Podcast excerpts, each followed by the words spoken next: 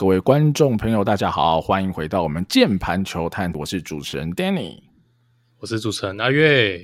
哦，又到了礼拜一的晚上啦。那一如以往哈，其实就很从上礼拜开始，我们礼拜一的晚上固定就跟大家来更新一下哈，聊聊上个礼拜中职发生的大小事。好了，阿月，那上个礼拜的中职由于有明星赛嘛，其实例行赛的场次不多，你看的比赛里有没有什么印象特别深刻的呢？啊，其实主要就是在看明星赛啊，那种例行赛上礼拜就没有什么在关心哦。不过当然，我觉得可以提到几个点，然后第一个当然就是上礼拜。呃，只打了三天的比赛嘛，好，那我觉得各个球队哈，可以看到说，在下半季非常短的小样本里面，可以看到跟上半季有一点不同的风貌出现哦。首先，我们提到富邦好了，富邦下半季现在在两周的这个小样本里面俨然脱胎换骨，哦，所以看到有些人哦，宇宙帮来袭哦，终于来了，哦，等好久了这样的一个呼声 不绝。耳嘛，哈，不缺鱼耳，好，那当然的，这个副帮，我觉得我们可以等一下可以来聊一下，哈。那另外，大家可能就会谈到统一的部分，然后那统一下半季开季可以说是非常的吃瘪，哦，那当然样，我再强调样本小啦，哦，那当然他们一直以来也都缺少了，就是呃外野三鬼里面的两鬼，结果现在唯一在线的第三鬼。哦，结果也进入了游魂状态嘛，所以那统一的这个战绩就往下掉了哈。那不过这个都是小样本哦。那呃，我们就来聊一下上礼拜，我们就可能 focus 在这两队好了。Danny 觉得呃，这两队有点一高一低哦，有点这样子此消彼长的状态。你觉得会是下半季的一个风貌，还是诶只是一个小样本呢？哦，这个。啊，阿月讲蛮好哈，富邦游侠陨落了，没想到统一哈最后一轨哈也变统一游魂了哈，对 有点惨啊哈。但我先讲一下富邦啊，其实当然啊，目前打出三胜一败了，我觉得这叫一个小高潮哈，我觉得。呃，相对来说是不错的啦。就毕竟富邦上半季末打的也呃，所以疫情影响，有一波连败，以后我觉得也都打的还 OK。我觉得富邦其实已经有比上半季的中前半段更上轨道哈。我觉得这是个事实，必须要跟大家讲，这是个事实。但是这样子的上轨道，我的预期可能还是一个胜率不到五成的战力状况啊。这我必须老实说，目前看起来，那你说现在打个三胜一败。呃，有好的面相哈，我觉得好的面相还是可以提一下，就是目前看起来啦啊，比如说前三场里面投手的表现是都还不错的哈，都能有效的呃控制失分，好，甚至是说江少庆甚至有些呃复苏的迹象等等，我觉得这对富邦来说都是大力多啦。但是还是有一些隐忧，就是呃富邦近几年也不是今年而已，从一九年、二零年、一零二一年到今年，其实打击一直都是富邦的软肋啦。好，所以在这边你虽然看到哦，好像。呃呃，上礼拜有一场对乐天得了十分，好，但其实那一天是庄心燕，也就是哦比较菜，可以说是六号或七号先发的庄心燕来投，然后庄心燕一个人就掉了七七分的自责分，然后许俊阳掉两分的非自责分，好，这样加起来就九分，加上邱俊威掉一分自责分，所以总共十分是这样子得来的。那呃，当然也是个十分，哈，分数也是很多，但是我只能说，那真的如果对到是哦洋投或是比较主力的，像黄子鹏等等的投手，那。富邦的打线还能够表现得这么好吗？因为富邦下半季前三场，哈，虽然说两胜一败，也只得了六分，所以平一场平均也才两分，所以打线的状况有没有办法真的提升到，比如说我们用 OPS Plus 当个标准，哈，一百或一百以上，我自己还是打个问号了。我觉得还要再多观察几场比赛，面对到多一点羊头，可能才比较有鉴别度。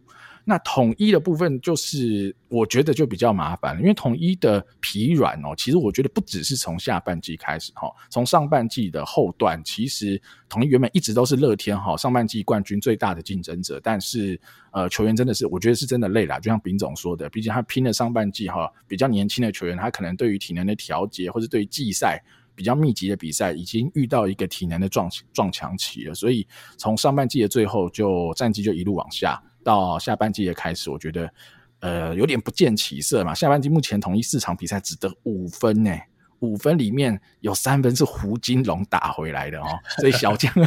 然后另外两分我没记错，好像是雷帝打回来的，我不确定哈。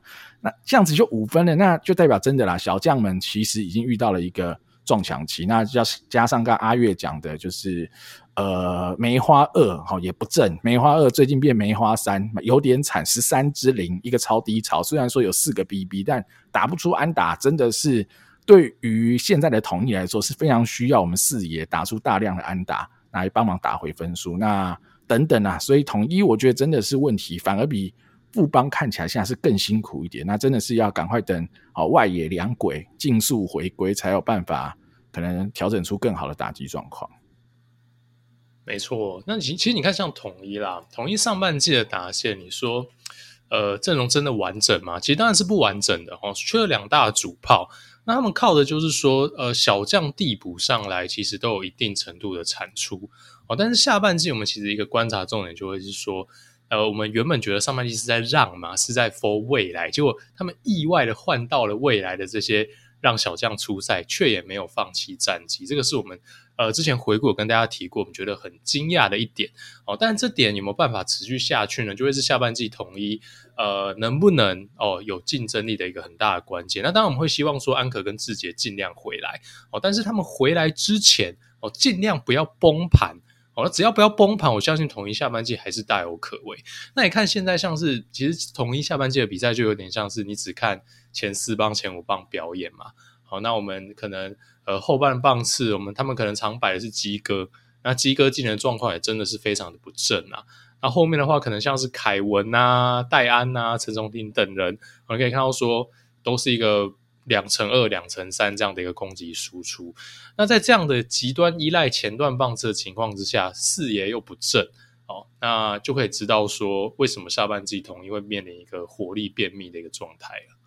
对啊，好，但我帮狮迷哈、哦、讲个利多，跟你讲，我已经发现统一下半季的最强引援投打都出现了，不讲不知道，一讲吓一跳，最强引援之一打者林子豪。子豪长大了，好，明星赛全垒打大赛 史上最年轻冠军，有没有振奋人心？另外投手的补强厉害了，林靖凯，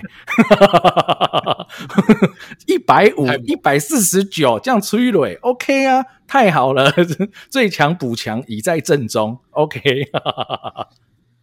没错，其实子豪说真的。赛前谁会想到他拿全拿大赛冠军？哦，全拿大赛当然不算什么啦，但是基本上你 roll power 好的球员也一定是有很大的一个优势。哦，那子豪一从高中以来，当然打击的天花板是毋庸置疑，但是他在 roll power 上面，我们一直都不会把他放在最 top tier 那一个阶层。所以看到他拿全拿大赛，发现哇，他真的是长大了。对啊，子豪我觉得可以分享一下，因为我从子豪高一，我记得啦，如果没记错，就是阿月丢子豪高一那时候的影片。然后给我看，哇！我看到惊为天人，惊为天人，好像讲到舌头都打结了。就这个挥棒太好了吧？但呃，从高一、高二，甚至到高三啊，大家对他的模板应该都会是，比如安打王、打击王这样子的一个概念。嗯、contact 非常好，我没有记错，他真的在高中打到出墙的全垒打，也是在高三，而且只有一两支，如果没记错，就是比起呃，甚至你说比起那种何恒佑等人的这种 raw power，大家可能是觉得嗯。子豪可能进职棒可能是五到十支全垒打这样子的模板已经差不多了，但呃，我记得吧，去年季初其实我看了子豪，他其实挥棒的形态就已经有点改变。那时候我就跟阿月讲说，我觉得子豪有在变哦，我觉得他是在朝着林安可的路上迈进。好，当然还不是，但是我觉得他会有这个可能。那时候阿月还很惊讶说：“你看到了些什么？怎么会有这种想法？”好，那我想子子豪就用他现在哈成绩已经证明了，他真的在这条路上，他持续的努力哈，不管在身材，虽然我觉得他有点偏偏肥哈，我自己个人感觉好像不是那种精壮。那 OK，他打得够好，没没问题，打得好就赢了哈。所以他在身材上有些调整改变嘛，让他的 raw power 可以再更加强。然后他的挥击的轨迹，其实我觉得比起高中，他轨迹其实有再拉长一点，然后他有更努力的想把球打高打远，然后。还外加了一个很帅的棒花在那边甩来甩去哈，那我觉得 OK 啊，无所谓啊，反正他不怕被砸就好了。反正胡志伟跟他同队嘛，哦，所以应该没什么大问题。哦，所以我觉得子豪现在令人很兴奋吧，很期待吧。就是他他的模板可能不只是一个打击王、安打王，他甚至是有潜力打一年十支、十五支，甚至二十支全垒打这样子的打者。当然说你要跟安可这种比，可能目前的子豪来说还有点早，但。安可真的在职棒打出来是二十三岁、二十四岁的时候，所以子豪还有很多时间。像子豪才二十岁，所以他的前途我真的还是觉得无不可限量啊，真的厉害。所以我是非常期待子豪的成长，尤其他今年的上半季已经打出一些东西，那就看看下半季或是明年能不能成长到一个更成熟的好的打者的状况。嗯，对，Danny 其实都讲的差不多了。那子豪的话，真的非常非常期待他未来的一个表现了。那才二十岁，大部分人都还在教练找 call 的时候，他在中职已经打一个 三成二八的打击率，哦，那上垒率三成六一，长打率四成二二，但还可能还不到长枪的一个阶段。但以今年这一个。不谈球年的状况，其实他的长打输出我觉得也算可以了啦。那但一开始我对他的一个模板真的比较像是大量的二垒安打的这样的球员。那如果这些二垒安打他能渐渐把它转换成出墙，他就会是一个非常非常可怕的打者哦。那说朝向安可前进，我觉得他跟安可的型还是有点不大一样啦。因为安可可能不是这一种呃非常高打率跟上垒率，但是非常的炮的这种打者。那我觉得子豪今天如果说他能把所谓的击球距离这一块，真的再补强起来，他会比林安可还要更强哦。那我们来聊一下靖凯好了。好，首先我们先来聊一件事情啊，Danny 啊，哎，这个明星赛这个到底是不是快乐强？那么野手没了那么快？你去问 Josh 啊，啊，一九，平常没一九，哇，他 Josh 应该丢呃一百一百一十几，他应该没什么问题啊。一九，对，不是因为其实从我记得之前那个什么。呃，一开始有这个速球王的比赛，我记得那时候那个大王还在台湾的时候，大王好像就丢一颗超快的，让我有点吓到，不知道王柏融球速那么快。那时候那个快乐枪的一个质疑就不绝于耳。今年更扯，今年两个野手快天到九十三迈，不过这两个都天分哥啦，所以我觉得说真的不不无可能哦。但是林靖凯的球速，我必须说哈。成长蛮多的，原本最快一四六，因为一五零，多少投手在那边敲半天敲不上去，我只能说天生神力啊！我可能、那个、跟你讲，我转游击，你知道？转游击，惊讶的还不是他一百五，我不 sorry，我最惊讶的是王拔投到一百四十一啊！对对对 这有点夸张啦！对对对对对对对，没有表示他平常只是在让啊，平常这边放球，你以为他玩慢抖一堆哦？因为我们常常开玩笑，我们说王胜伟，呃，其实从以前他还在，他还是兄弟的主战游击，就常在笑他，说他这球不知道在丢啊小，接球当然是完全是顶尖中的顶尖啊，但是王八的一个小弱点就是，他有时候那种很顺的垫步，就一放，哎，慢抖这样子，对，就是，哎，结果他也是能丢到一百四嘛，所以他只是想不想要的问题而已啦。好了，我先讲一下，我觉得可能有一点快乐啦，哈，有一点快乐，没错，但可能还是无法掩盖林靖凯的这种天赋异禀，绝对是事实啊。就他都没有在练投手，跟你讲，这枪再怎么快乐，也不会快乐十公里嘛，了不起快乐个五公里，代表他也是有一四五左右的水准，那就是跟他高中有在练投手的时候状况一样啊。所以就是对啊，他可以上来丢啊，没有啦，统一应该还是不会想要看到他上来丢了，但只是说他这么好的一个球员哈，那就看看啦，他。目前要转游击，能不能好真的守出一个水准出来？因为他自己也说他是比不上姜坤宇嘛，哈，他自己觉得他在游击的守备。那这点就是我跟阿月讨论过好几次啦，我就觉得这是最可惜，因为林靖凯守二垒就会是跟姜昆宇守游击一样耀眼的一个球员，但如果林靖凯去守游击，他就会变成是永远要跟姜昆宇比较，但却又比上比不上姜昆宇，就不要说。啊，江坤宇的打击又好这么多，那我就觉得这蛮可惜的啊，对吧？但林靖凯还是很强，然后摸到一百五，这就反正是一场秀嘛，明星赛大家看得开心，看得喜欢就好。反正是不是有一百五，我想林靖凯自己跟丙总知道啦。对啊，不然无论如何都是快啦。好，那我也是很期待他在游击多吹一些火球啦。哈，因为我们看到说题外话啦，大联盟今年有一个很。大的话题就是现在大联盟游击手都在消除，九十七迈、九十八迈游击手的传球我都不知道他妈怎么传的，哦所以现在野手的 staff 真的也是越来越好了，尤其在肩膀这一块。那个小联盟未来之星，他有个人丢一百一百零一迈嘛，游击传一垒，没错。那我真的不想不想站一垒。真的 会怕是不是？一百零一迈要丢这个，我还真的不想站。而且我觉得蛮有趣的啦。其实现在游击手越来越大只了，哈，比起以前我们的呃，可能比较刻板的印象，即便是连 MLB 也是，就是呃，但你说他身材比台湾人好是，但是以美国人或以 MLB 的平均身材，游击手哈，二垒手都通常还是比较小只的去站。但现在越来越多这种大只的游击手，屡见不鲜。那吹吹很快，黑个小米我有点忘记了哦，就九十八那个嘛，哈，他也蛮大只的嘛，嗯、就一百九两百这样子的身高，我觉得这也蛮有趣。我觉得台湾啊，但这就很考验选手运动能力。我觉得这有点像什么，就是拿莫一样好了，用台湾来比较，就是拿莫一样，如果还在战游击，他就会有点类似现在这样，美国很主流的哈，比较大只的游击手。那或者是你说再以前一点，就像智胜好了，像智胜这样子的概念模板。那不知道看看台湾未来还有没有可能再回去这条路？但我觉得现在有点难，是因为姜昆宇太强了，你知道吗？是姜昆宇强到一个哈，就像 Curry 的三分球改变了整个篮球。姜昆宇现在游击的手背，可能要引领台湾未来游击十年、二十年的一个教科书、一个模板。对啊，我觉得这可能很难跑掉了。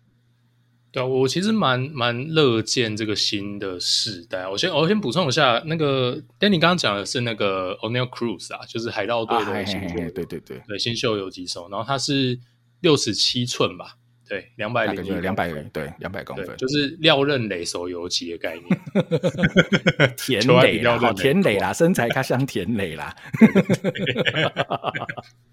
对对对，没有没有那么肥啊，对，比较像田磊，没错。嗯，对。好，那这个真的扯远了。那既然都讲到美国，哎，Danny，我们。上周我们的女美球员好像也有不错的发挥，对不对？那要不要来跟观众朋友、呃听众朋友稍微介绍一下我们新的几个女美的一个小将的一个表现呢？好好好，这算是一个番外篇哈，虽然啊没就叫做中职一周回顾，但不管我们就是想加进来，没错，就是想跟大家分享啊，因为我觉得这也是很重要的事情嘛，我跟大家一起聊聊，就是。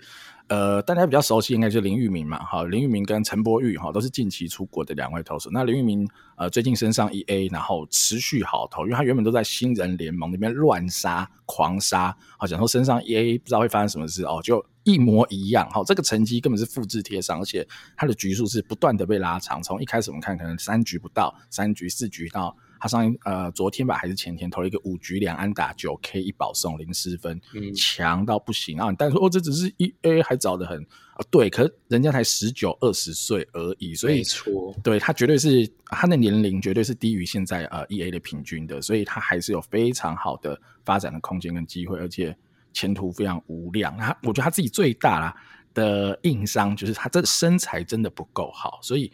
他能不能真的哦？假设如果有一天他摸到 MLB 的边，他有没有办法用 SP 的方式去摸到？这我觉得比较存疑。但是如果他持续保持健康，我觉得他以 RP 的身份上大联盟的机会，我自己觉得是非常高。因为从他高中我就非常非常的喜欢这个投手。好，这是林玉明的部分。陈柏宇我也讲一下。陈柏宇我觉得比起林玉明，我其实没有那么喜欢的。虽然虽然说他签约金是远高于林玉明了，那陈柏宇比较起伏比较大，就是他可能这场很好，下场又又投的有点差。那他呃昨天也投了一个七局一安打五 K 零四分，非常非常非常棒的表现。那我觉得是我近期印象最深刻的一场了。但我其实 我听到最近的比较深刻的都是投很烂的时候，所以有点 有失公允啊。但可能我本来就没有太喜欢。陈柏宇哈，所以大家可以听听看阿月怎么讲啊。那还可以再多聊一个啦，虽然不是近期出去的哈，但近期这个名字不断的出现，凯威啦。哦，但不是林凯威，邓凯威啦哈，就是呃有用油的，好，现在可能没用了哈，邓凯威啦。那邓凯威，我觉得问题啊，先讲一下他最近的比赛，他投了一个三局六 K 五保送啊，如果没记错。那我觉得他最大问题不会是三振能力啊，其实他一直以来的三振能力，我觉得都蛮好的，尤其他现在是在三 A 这个阶层，他能投出这样子的 K 九值，绝对是有一有一点东西的哈，但他就是也是控球的问题吧。有时候好，有时候差，我觉得这会变成他比较大的阻碍。但其实他今年，我觉得是有一点机会，九月的时候上去，毕竟他目前球队比较没有战绩压力。如果要练兵的话，邓凯威我觉得还有一点点的机会。那他自己就要在这一两个月再投得更好一点吧，看看有没有机会九月上去。那阿月你怎么看这三位选手？嗯，我觉得玉米就是林玉明的部分，我觉得不用讲了，就真的是太强了，绝对是下个世代，就是现在这个刚进职棒的这个世代。台湾最强的投手啊，那呃，唯一的缺陷，刚刚 Danny 有讲到，就是身材真的以投手来讲真的不突出，但是也没有矮到非常极端啦。那呃，球位的部分真的没话说。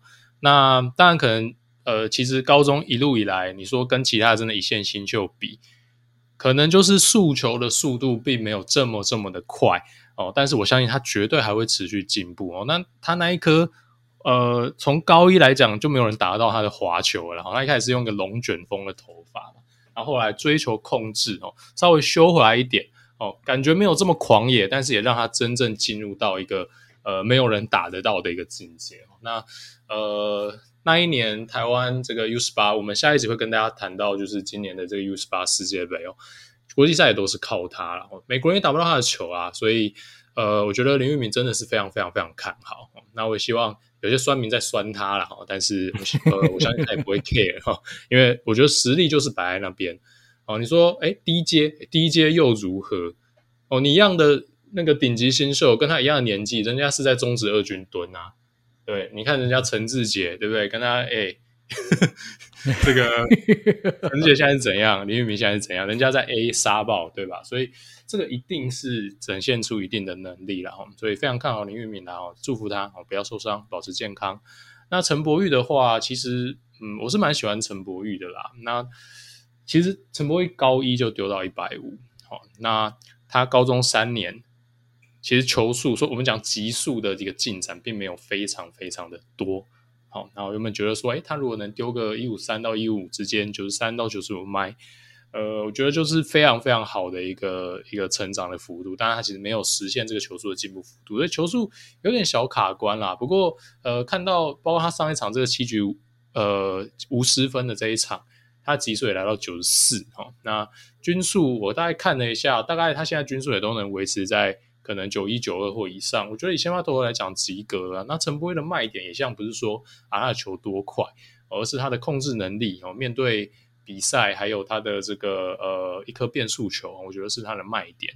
那我相信他具备先发投手应该要有的武器了哈。不过在 staff 可能比起呃美国人来讲，并不是特别顶尖的状况之下，就真的非常非常要求他的控制能力。还有他的其他一些可能是 control 跟 command 的能力，那这一块当然就呃现在不大知道他的状况。那能投这么好，我相信他的调整也是不错的，所以也是非常期待陈柏宇啦。那当然，如果他在 staff 上面可以再多提升的话，我相信对他的发展绝对是更更加的有好处。那至于凯威，其实凯威刚去的时候我就觉得他会上大联盟。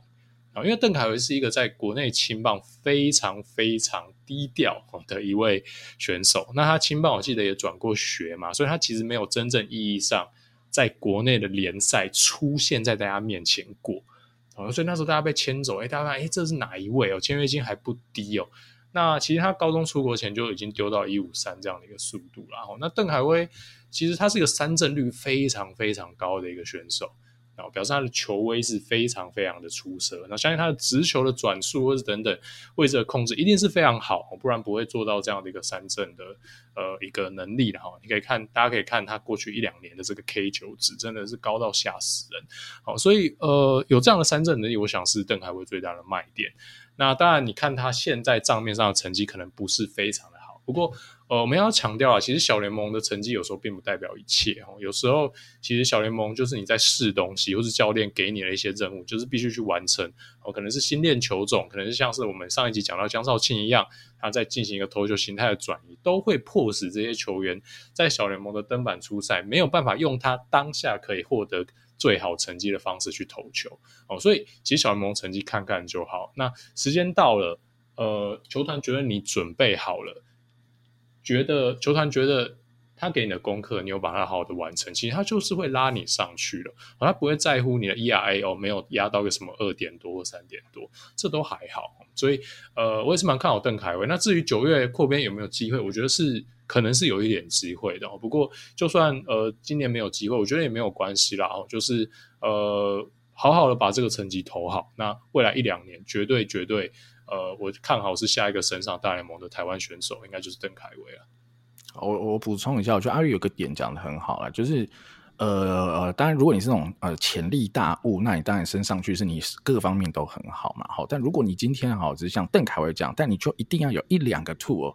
是能被看见的，然后让大家觉得你升上去是可以用。像凯威最好的就是他的 K 九，就是他的三振能力。所以阿月刚好讲到这点，就是他一直保持这样的 K 九啊，但我觉得 BB 可以再少一点哈。这样保持这样的 K 九，我觉得他就有一定的可能性会被拉上去，因为会想要让他试试看嘛，看看看能不能复制差不多的 K 九，但不用像什么三局六 K 投大联盟那浮夸。那你三局三 K OK 啊？你在大联盟可以投到 K 九十九，已经就很 OK。你投个一两局哈，短局数或者你长中继，我觉得都还算是可以用的投手。那如果等他呃未来哈控球更好了，然后有没有机会再先发，我觉得都还可以说嘛。所以我觉得凯威是有这样子一个魅力，跟有这样子的 tool，然后会有机会上大联盟。那陈柏宇跟林玉明为什么呃我会比较觉得我比较了哈不看好陈柏宇是呃用类似的模板哈，但我觉得呃武器没有到完全一样也无所谓，但类似模板我会想到是真人和好跟陈柏宇我觉得会是比较像的。那我觉得像真人和，我觉得他各方面的 stuff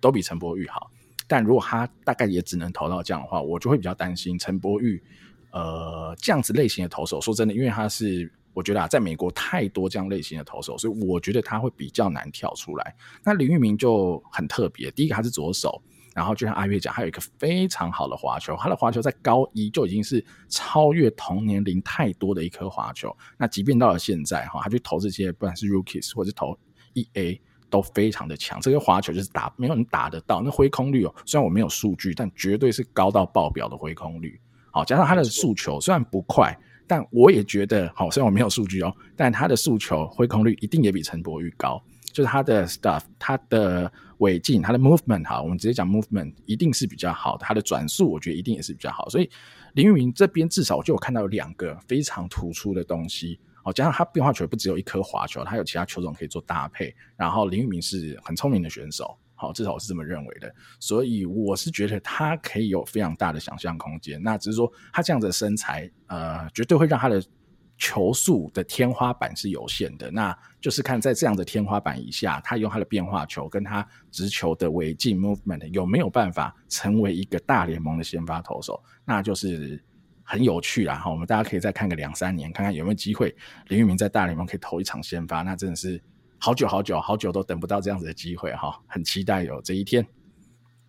没错，好，那刚刚也讲了一些哦小联盟的事情，那我们再拉回来中职哈，啊，我们聊聊阿多亚的事情好了哈，因为呃上下半季就从下半季开始，其实各队嘛已经也找了蛮多的。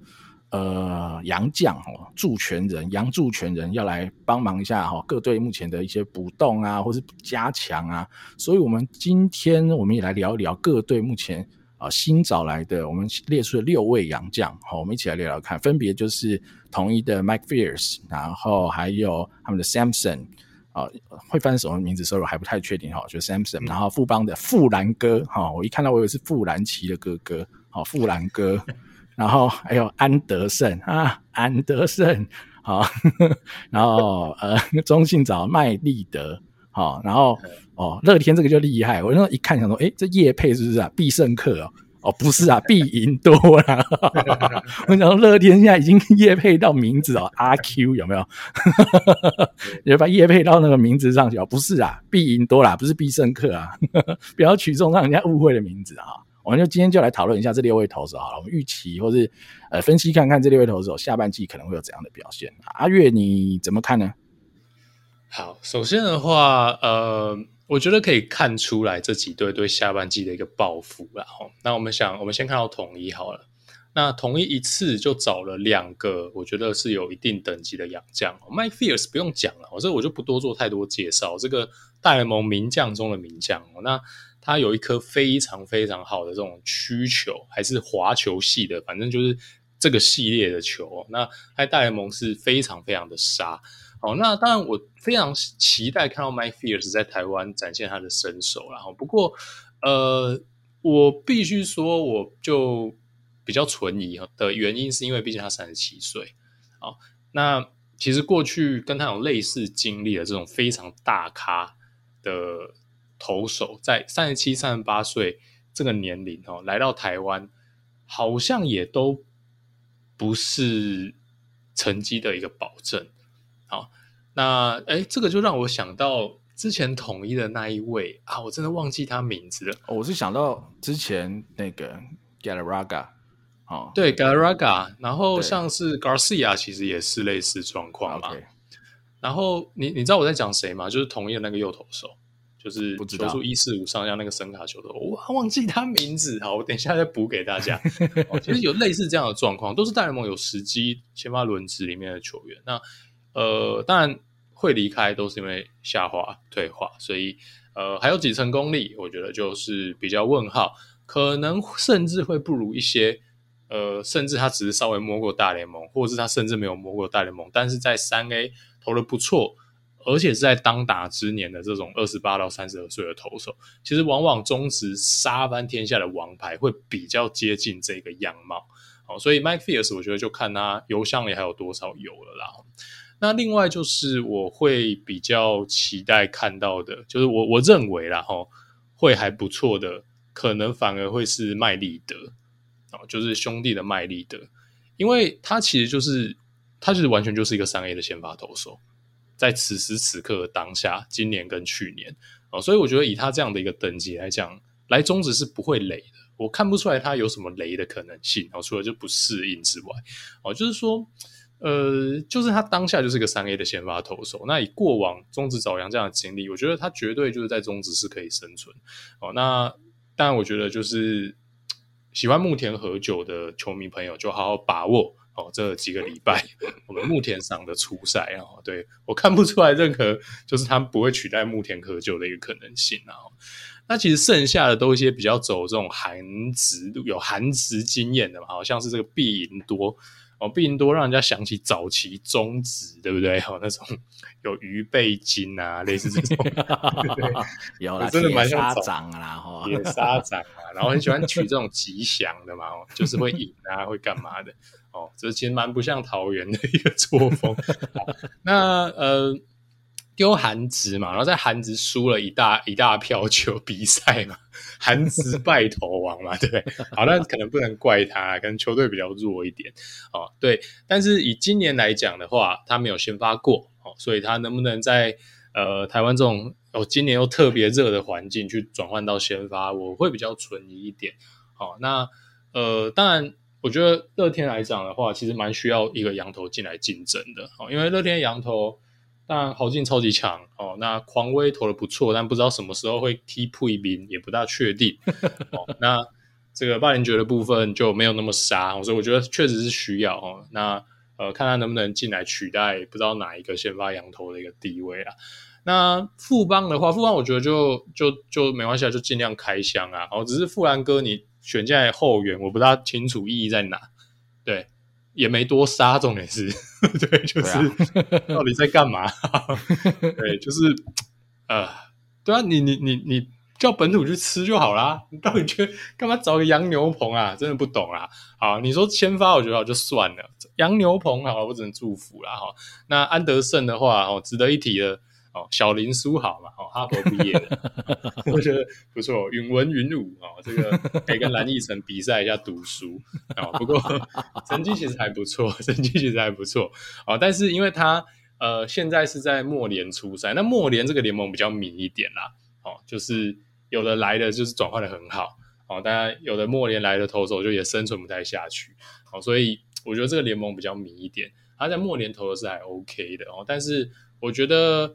呃，看到他的数据有一个小隐忧哦，就是他的三振非常非常的少哦，他三振非常非常少，接近两局才丢一次三振哦，有点王建民的那种味道哦。那呃，不知道是不是就是走一些比较深卡体系这样的一个路线，然后那呃，在中职我还是会比较倾向于都请洋投的，必须要有自己把问题收掉的这样的一个能耐哦。所以呃，我觉得就看吧，就看他这样的一个投球形态在中职能不能有好的一个发挥了。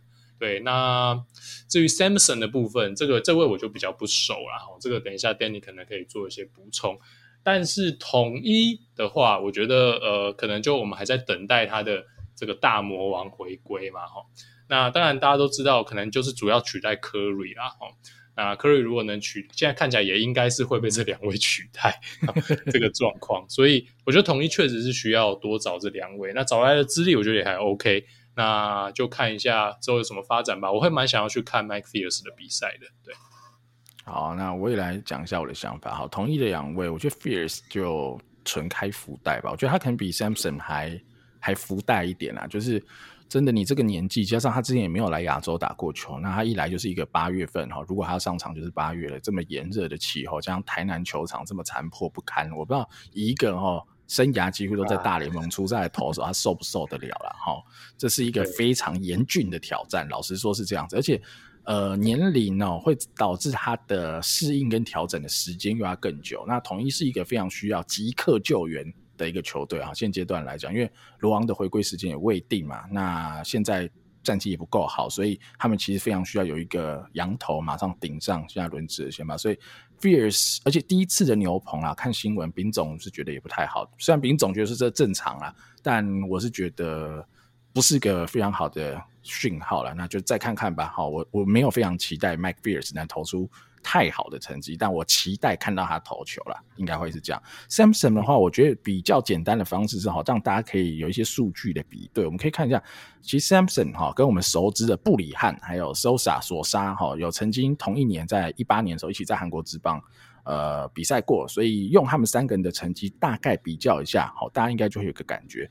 那 Samson 他最优秀的地方是他在他的 K 九，他在韩职一八年的时候可以投到快十一哦，K 九快十一。那 Sosa 大概九，那布里汉是八左右，所以他的三振能力是比 Sosa 还有布里汉更好。但是他的 BB 九好是显著又比这两位差，然后他的被安打率也是显著比较高，所以呢，他整体转换出来的 ERA 就不如这两位。Sosa 呃一八年在韩国是投三点五二的 ERA，然后布里汉三点八四。那 Samson 是投到四点六八了哈，四点六八，所以、欸、Sampson 比较大的问题应该就会是他的被安打率跟他的控球啦，相对起来就比这两位熟知的洋投再差了一点。所以如果你用一八年哈当做一个模板来预期的话，他应该就会是比布里汉再差个一个等级甚至两个等级的投手。那就看看他现在。嗯呃，状况维持的怎么样了？好，那他今年是在大西洋的独立联盟投了七场，三胜两败，防御率三点四一，OK 吧，中规中矩。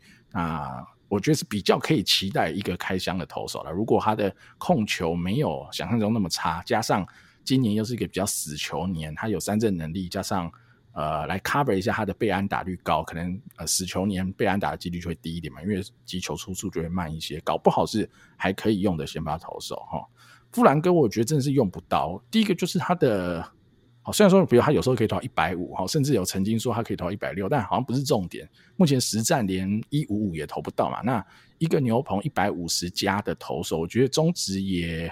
蛮容易找到的，好，这是其一。其二就是富邦真的不缺洋牛棚啦，所以我是觉得有这个补强意义不明啊。我觉得真的意义不明，所以富邦还是等安德胜吧。那我觉得安德胜就比较有可能是一个稳定可以吃轮值的选手。那安德胜在二军一出赛就把他们也就把威利兹解约了嘛，所以他们对安德胜的期待应该是高的。那我没有觉得安德胜可能可以投到太好，但我觉得 maybe ERA plus 一百出头应该还。应该是有机会的，然后可以稳定吃一些局数。然后麦利德的话，我觉得他就是就像阿月讲，是所有这六位选手里看起来啦最有机会成为哈，嗯，maybe 是一号或二号先发。你说他是真的是那种 S 等级的成绩，看起来也不是，但是真的是投了才知道。因为你说德保拉成绩也没有非常好嘛，哈，但是来台湾以后就是哇杀到不行，跟鬼一样。所以我觉得像这样子有一些稳定成绩的选手，那就来试试看吧。那或许可以投出很不错的成绩。那必赢多哈，必赢多我也是蛮不看好的，因为现在以乐天的阵型来说，他们不可能再缺一个哦羊牛棚了吧？不可能双羊牛棚嘛，因为已经有一个豪进了，所以在必赢多没办法投先发，呃，或者说今年都没有先发的情况下，当然我看到新闻说哦，投呃乐天会把它定位在先发了，那。就看看咯，就我觉得只是个保险嘛，因为 Sosa 走了，那乐天下只有三个洋将，那呃为了买个保险，再找一个，比如说我不知道，随便猜，必赢多是个相对便宜的选择，好、嗯哦，那 maybe 是可以接受的。但如果他们想要的是加强哈，再补强，比如说有一个跟狂威一样强的洋将，那可能必赢多不是这个人选啦。所以我自己的小结啦，就跟其实跟阿月差不多，麦利德应该是最值得期待的。那 Sampson 有机会投的不错，那其他我可能觉得就普普通通咯，我大概是这样的感觉。对，没错。不过必赢多的话，当然它的卖点就是它今年在三 A，当然是全部是中继没错，但它的成绩是 OK 的哦。单纯你看 ERA 就知道，它是三点五八的 ERA，所以它是此时此刻当下今年的现况，在最高的层级是有丢出成绩的一个投手，所以对他的抗胜应该就是在所谓先发的转换上，对啊，所以嗯，我觉得就看吧，因为过去其实也不乏有这样的案例，然后就是说，哎，看起来就是在上一次个后援投手啊，但在台湾就是可以丢先发，所以我觉得就看。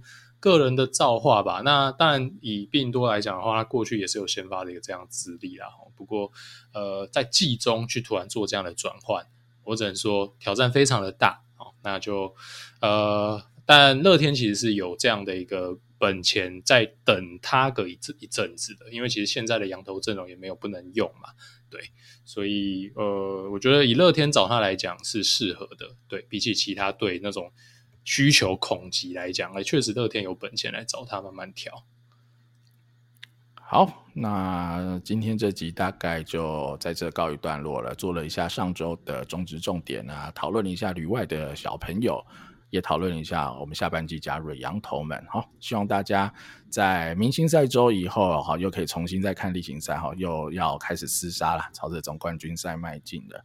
那今天的节目大概就到这边告一段落喽。那我们键盘球探下一集再见了。我是 Danny，我是阿月，下期见喽，拜拜，拜拜。